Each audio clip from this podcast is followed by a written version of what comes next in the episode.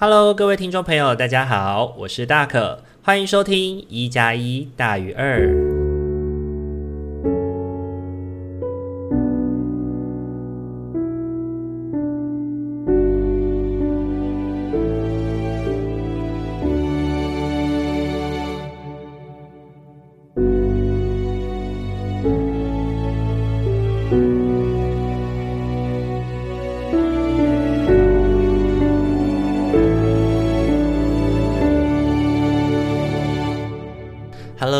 众朋友，大家晚安！欢迎大家又在礼拜天的晚上回到我们一加一大于二的节目当中。大家这个礼拜过得还好吗？这一周呢，大可跟阿明哦一起去看了《芭比》。老实说呢，我本来没有非常看好这一部戏哦。由于呢，在上映之前我就知道说它不是一个哦很低俗粗烂的父权电影啊，但是会改编成哦有女权系列的那种电影，所以呢，内心呢就也不禁的先入为主的认为说这部电影呢会跟迪士尼近期改编的很多电影一样哦，会沦为那种很套路式的低俗政治正确的电影。那同时呢，我也在想说，诶，美泰尔他就是制造芭比的公司，其实也联合制作了这一部电影嘛。那也会开始好奇说，诶，他们怎么看待自己产出芭比之后的这个时代的意义呢？那我自己在看完以后呢，我自己为就是深深的觉得他们跟迪士尼一样这样的想法感到羞愧啊。对，他不仅仅是很甩了迪士尼几百条街哦，我觉得同时的也让我更新一层的去理解到就是。女力之后的故事是什么？当我想要从那个故事的内容啊、结构啊去探究的时候，我会发现到说有太多的对白其实非常的快速而且冲击哦，甚至我自己都还没有想过这个议题的时候，它就被带过去了。那整个电影呢，带领着我一起去经验那个女力的世界，然后再到现实的父权社会的宰制，然后两者之间的对立冲突，最后是那种内心那种。感觉那种厌烦、很千篇一律的互相攀比，到底女生强还是男生强的那种互相攀比哦，然后再来到重新去理解，到底在女力的，就是唱权之后，我们到底需要的会是什么？我非常推荐大家可以去戏院观看哦，因为当我们不断高喊着父权迫害、父权迫害的时候，我们真的明白父权本身的意义是什么吗？难道父权就代表的是男性吗？其实父权并不是为了打倒男性哦，就是抗议父权不是为了打倒男性，而是为了解放我们对于特定人士的既定印象。不论是在电影当中的肯尼或芭比，还是其他的任何人，我们都会容易在父权的社会当中迷失了自己，活成了特定的样子，或成为了别人认定这样才算正常的模样。那我觉得整个故事呢，最让我感觉到动容的桥段哦，就是他们在叙述女力之后的世界。呃，在父权跟女权的战争之后呢，呃，芭比去反思了，就是自己的所作所为，然后一路上看见的这些所见所闻，然后他前去安慰了肯尼。那当肯尼询问芭比说自己是不是能够被对方所爱的时候，芭比告诉他说：“虽然我不爱你，但是你只要爱你自己就可以了，就是你可以不用成为。”芭比与肯尼后面的那个肯尼，你可以就只是肯尼就好了。对，回过头来想哦，其实不论是女，就是以女性至上，或是以男性至上的社会哦，其实都是父权的展现，不是吗？只是背后展现出来的样态不一样而已。总有人要成为附属品，总有人要成为别人的别人的配角。别人的配角，那我觉得在真正女力之后的社会，我们应该每个人都能够意识到自己的主体性。那当芭比安抚了肯尼之后呢，肯尼去意识到说，诶，自己可以就只是肯尼，然后去感受到了自己的主体性之后呢，说出了我是肯尼，我是肯尼。那这也带动了所有的肯尼重新的去意识到了自己本身具有的意义哦。那在故事的最后呢，有人去问及说：“诶，那芭比的结局到底是什么？”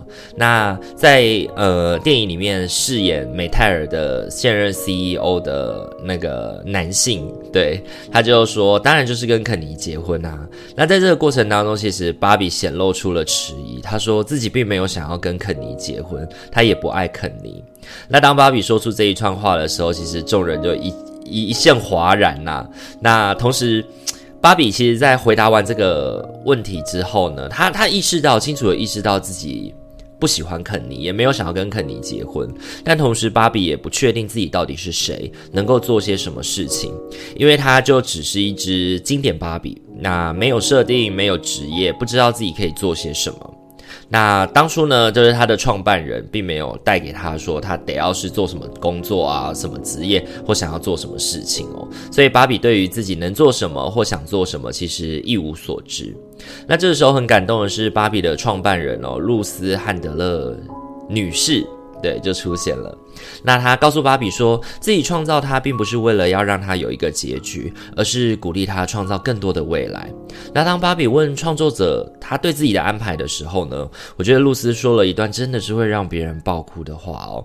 那我觉得他说的这一段话呢，也回应了在现实世界里的芭比的主人的愿望，就是他问说：“我可以成为一个一事无成的芭比吗？我可以成为一个？”甘于做家庭主妇的芭比吗？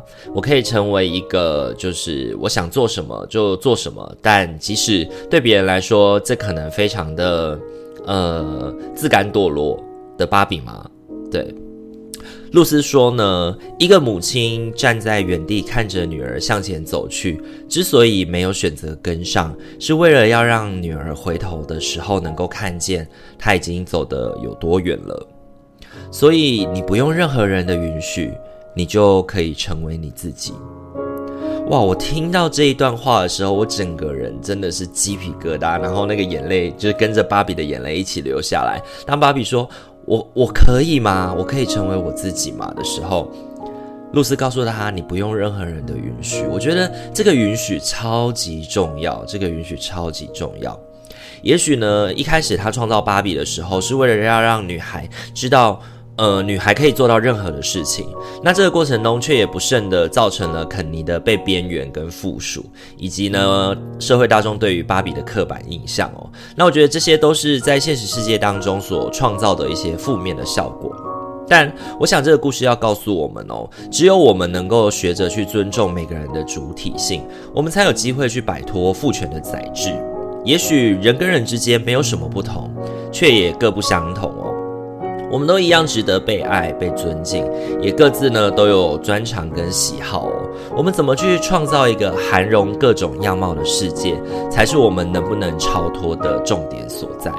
敌人呢，从来都不是怎么样的性别、怎么样的肤色或种族的人哦，而是不同的形式、意识、实质上意义的不平等，才是我们真正应该去面对跟对抗的。芭比呢，我觉得他用了最主流的选角，讲述了一个最新颖的故事哦，也更证明了，当我们想要涵容或倡议每个人的主体性，我们不需要那些粗制滥造的设定，不一定要黑人才能演什么，白人才能演什么，谁才能怎么样，或者是女性一定要展露自我，那才算是在呃故事当中成为自己的过程。只要你呢带着就是真诚的这份心意去做推广，你也能够用很细致的讽刺。却能够温柔地去承接每个人的受伤灵魂。我想呢，在这部电影当中哦，每个人应该都能够找到部分自己被承接的那个 part。对，那非常推荐大家可以就是进电影院去观赏这部非常好看的电影哦。那其次呢，就是礼拜六的时候呢，我跟健身房的哥哥啊，还有阿姨们去爬山。那下午的时候还自己去打了拳击有氧哦。我真的觉得自己在这个就是运动的体能的增长，真的是非常的有感觉哦。那在爬山的过程中，我也跟他们聊天哦，就发现每个世代的人呢，对于情感的追求跟想法真的很不一样哦。像阿姨就一直催促哥哥能够追求自己的侄女啊，那这个哥哥也非常的努力，想要一亲芳泽。不过实际上他也感受到对方自己没有对自己没有兴趣啦，所以内心也感觉到就是会就是很担心会对对方造成压力。那。跟他们不同时代的我呢，就会觉得说，哎，其实结不结婚没有关系，重点在于能不能够做自己，能不能够在关系里面成为你自己。那讲到成为你自己哦，也让我想起了，就是礼拜五的时间哦，我去上了很久没有上的 Balance 的课程，就是瑜伽课程。那之前呢，因为新的曲目动作让我觉得很痛苦哦，所以让我有意识的去闪躲这个课程。那那天是因为看到很久没上课的老师来上课，所以呢就鼓起勇气的去上了。那才发现到说，其实不同的运动对于自己也有不一样的。锻炼跟影响。如果说像康贝这种心肺的训练是维系体能的练习，那瑜伽呢，就是跟自己相处的练习。我们透过对肢体的雕琢还有摆动的认识，去体会到自己身体的转化，去体会到自己身体的感受的不同，然后专注在自己的内外在的感受。会让我很惊讶的事情是，我在这个过程当中会慢慢的想起最近遇到的困难还有挫折哦。那透过肢体的摆放跟调整呢，整个人会有一种身体展开之后那种身心舒畅跟平衡的感觉。那这也让我突然想起，哦，原来它叫 balance 的意义，就是要我们去平衡自己的身体跟心灵的感受，让它能够回归同步的感觉吧。那我自己真的也是非常久没有这样的感觉了。那我觉得这次的体验。也是重新的在鼓舞着我吧，继续的要还是要做瑜伽，不能够只是做那个就是心肺训练啦，因为瑜伽对于自己内心的照顾跟平衡还是非常重要的。不知道大家有没有喜欢运动呢？那如果你喜欢运动，会是喜欢做怎么样的运动方式呢？那大可自己两种运动，就是心肺的，然后跟这种平衡类的两种运动都有做。那我自己是觉得两种的运动对自己来说有不同的好处。那也推荐大家有空的时候可以在家里自己做也好，或者是运动场找三五好友一起流流汗，我觉得也是很棒的选择哦。好，以上的话就是本周的生活分享了。不知道大家听完以后有什么感觉呢？也欢迎可以留言跟我做分享哦。你已经去看过芭比了吗？你看完芭比以后有没有跟我有不一样的感觉呢？也欢迎可以跟我做分享哦。非常期待大家的留言。好，那接下来的话，一样帮大家准备了四副牌组哦，要来陪伴大家来面对下个礼拜的生活挑战，或者是我可以运用怎么样的心态跟心情来去面对下个礼拜的生活哦，让大家静心一下，然后从一号牌到四号牌来为自己选择出这个礼拜的生活分享喽。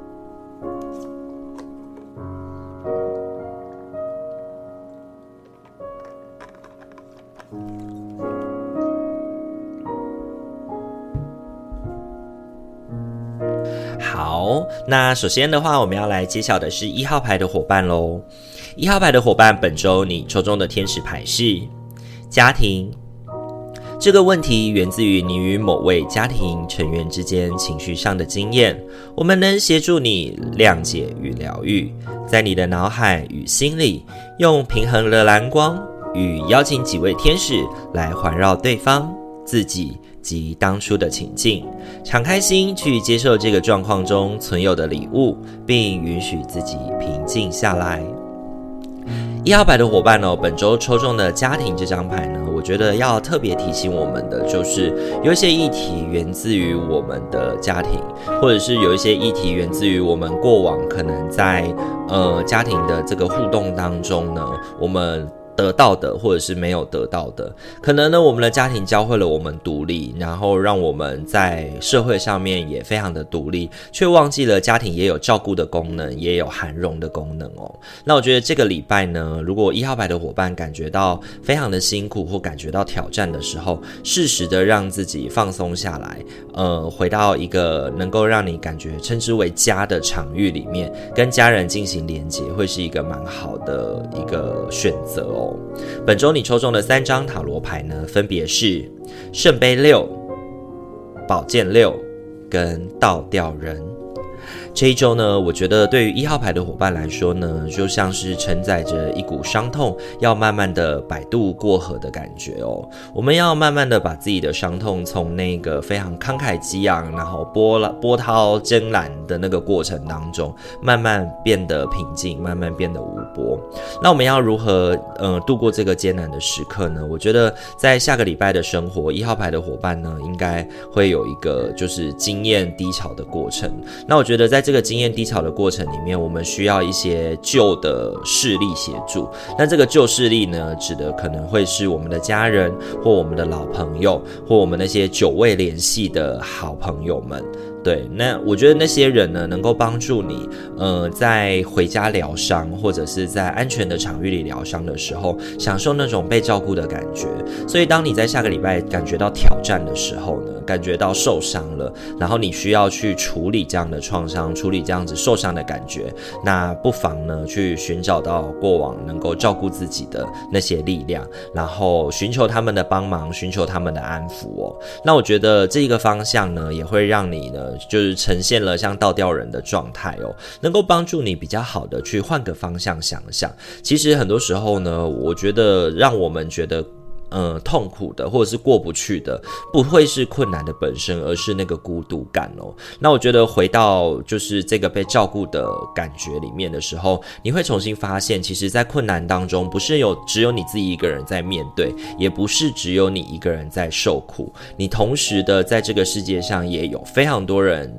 关照你，关爱你，也愿意照顾你。那我觉得这个过程能够让你在下个礼拜的生活更容易去好好的度过这个难关哦。那这是给一号牌伙伴的提醒哦。本周你抽中的天使牌是家庭。好，再来的话要轮到的是二号牌的伙伴喽。二号牌的伙伴，本周你抽中的天使牌是喜悦。喜悦是最高频的能量，那是种无所不能的奇妙感受。喜悦萌生于感恩每一个片刻所带来的礼物。喜悦能让你吸引，并以最高意境创造你的当下与未来。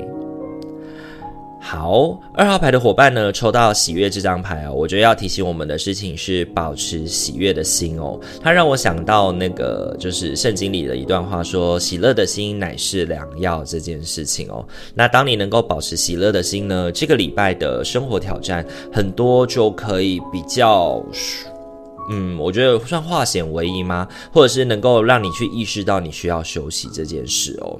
本周呢，你抽中的三张塔罗牌分别是。宝剑四、权杖五、女祭司。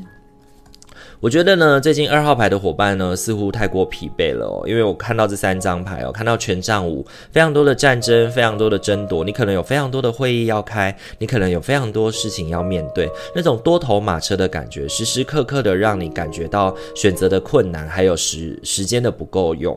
那我觉得这一周呢，对二号牌的伙伴来说呢，那个选择先后顺序，然后那个该怎么摆放。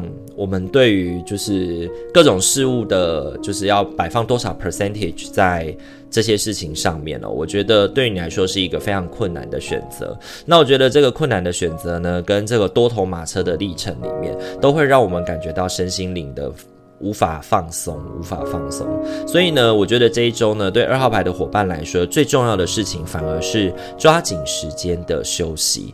我觉得宝剑四提醒我们哦，就是呃，休息是为了走更长远的路，短暂的休息是为了让我们起身的时候呢，我们就可以扬起宝剑来去跟其他人战争跟对抗。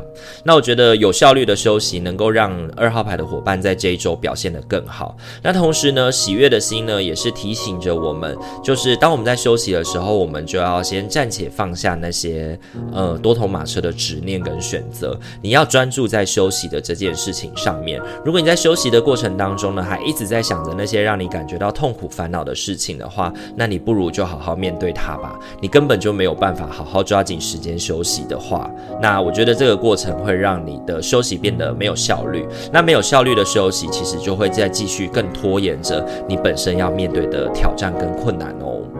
那这是给二号牌伙伴的提醒哦。本周你抽中的天使牌是喜悦。好，再来的话要轮到的是三号牌的伙伴喽。三号牌的伙伴，本周你抽中的天使牌是眼中尽是爱，超越表面上的过失、错误与误解，而只见到每个人，包含你自己心中的爱。坚持把焦点放在所有状况中爱的部分，使之以超乎想象的方式得到疗愈。眼中尽是爱呢？我觉得对三号牌的伙伴这一周来说呢，就是我们在苦难当中，我们更容易看见爱的存在。那我觉得这一周呢，对于三号牌的伙伴呢，重点就在于不要去否认你是被爱的，不要去否认自己其实很被照顾哦。那当你心里面有爱，眼里有爱的时候呢，你更能够去感受到自己的能以及自己的力量。对，本周呢，你抽中的三张塔罗牌呢，分别是。力量、星币五以及太阳。我觉得呢，这一周呢，三号牌的伙伴哦，有一种就是不经一番寒彻骨，焉得梅花扑鼻香的那种感觉哦。这个就是这一个礼拜三号牌的伙伴的写照哦。那也许过去的那个困顿哦，让你就是感觉到就是很辛苦。那我觉得你这次可能也经历了一阵子的，也一阵子的辛苦了。那我觉得，如果你已经经历了好一阵子低潮了，这阵子真的是辛苦你了。你是一个很有能力的人。人哦，那你也在这个挑战当中呢，苦苦撑着哦。那我觉得这一周呢，这些挑战呢，也将迎来改变，也将迎来重新洗牌的过程哦。那我觉得我们在困顿当中，才能去看见爱的珍贵与美好嘛。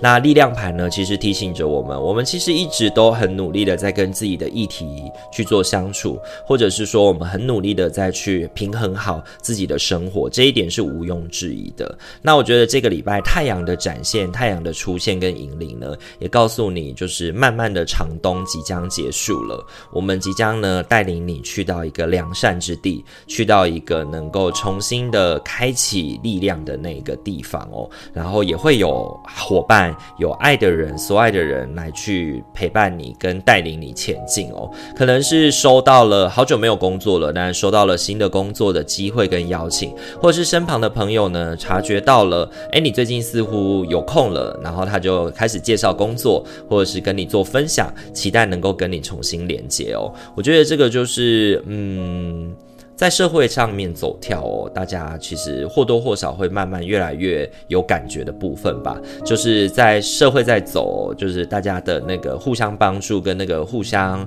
陪伴的方式。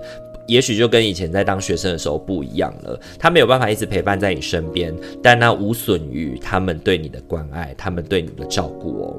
那我觉得三号牌的伙伴这一周呢，在这个议题上面应该会特别的有感觉。那也祝福三号牌的伙伴哦，能够在就是这一周的生活挑战当中呢，能够保持眼中尽是爱的这个感觉哦。那这是给三号牌伙伴的提醒哦。本周你抽中的天使牌是。眼中尽是爱。好，很快的话，要轮到的是我们的最后一副牌组喽。最后一副牌组呢，是我们四号牌的伙伴哦。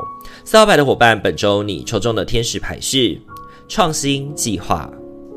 你的灵魂渴望以创新的方式展现自己，我们会指引你。将艺术气息与创意注入你的生命，展现创意会让你感觉到火药焕发，并点燃你对生命的热情。四号牌的伙伴，本周抽中创新计划这张牌，我觉得。它本身就是在提醒你，这个礼拜就是一个开创的一周哦。这个礼拜呢，你可能脑海里面会迸发出很多的灵感跟创意。所以呢，如果你是一个需要灵感、需要创意工作的人的话，这一周应该是抽到这张牌，应该是大好、上上大吉的概念哦。本周你抽中的三张塔罗牌分别是星币一、魔术师以及星币二。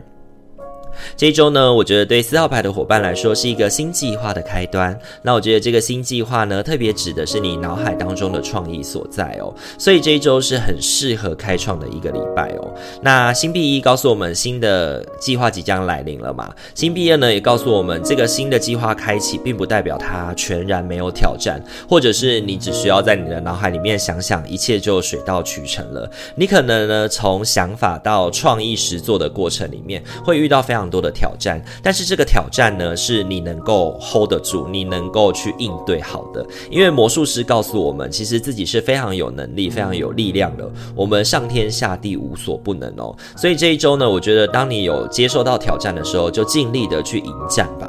那这周我相信你可以做得很好，你也是有能力把它做好的。那天将降大任于斯人也，我想就是这么一回事吧。那星币二提醒我们，就是我们在那个互相的呃权衡的过程当中，其实不是那么的容易。那你也会觉得是辛苦的，但是我觉得这个辛苦本身是一种酣畅淋漓的感觉，就有点像你在运动的过程当中，你会觉得很疲惫，但是呢，这个疲惫同时也带来着一种快乐，就是我能做到，我可以的，哈，这样子就是那种在像我们在打康贝或者啊啊啊的那个感觉，不知道听众朋友听听不听得出来我的那个感受哦？然后自己讲完都觉得说啊，好难形容那个感觉哦。但我相信四号牌的伙伴呢，这一周如果你能够保持着那个创新的感受、创意的所在，然后并且持续的在执行这个过程，即便是遇到挑战的，也会让你甘之如饴吧。那这是给四号牌伙伴的提醒哦。本周你抽中的天使牌是创新计划。好，今天的话四副牌组都已经讲解完毕喽，不知道大家听完以后感觉怎么样呢？这一周呢，我觉得对每个伙伴来说呢，我们或许都应该要尝试着去呃转换自己过往不熟悉的方式来去照顾自己。对，因为比如说一号牌的伙伴，你需要去习惯被照顾的感觉；二号牌的伙伴，你需要抓紧时间休息。过去你可能会觉得休息是浪费时间，但是这个礼拜可能休息是你需要去学习的重点。三号牌的伙伴呢，则是要去看见跟体察别人的爱与珍惜。四号牌的伙伴呢，则是面对挑战的时候不用躲避，相信自己有能力往前迈进哦。如果喜欢我们频道的话，请记得帮我们按赞、订阅与分享，让你身旁的朋友都可以在礼拜五跟礼拜天的时候呢，得到大可与阿明的支持与陪伴哦。那我们今天一加一大于二就到这边喽，祝福您有一个美好的夜晚，在未来的生活都能感觉到心灵的平和与顺遂。我是大克，我们下个礼拜再见喽，大家晚安，拜拜。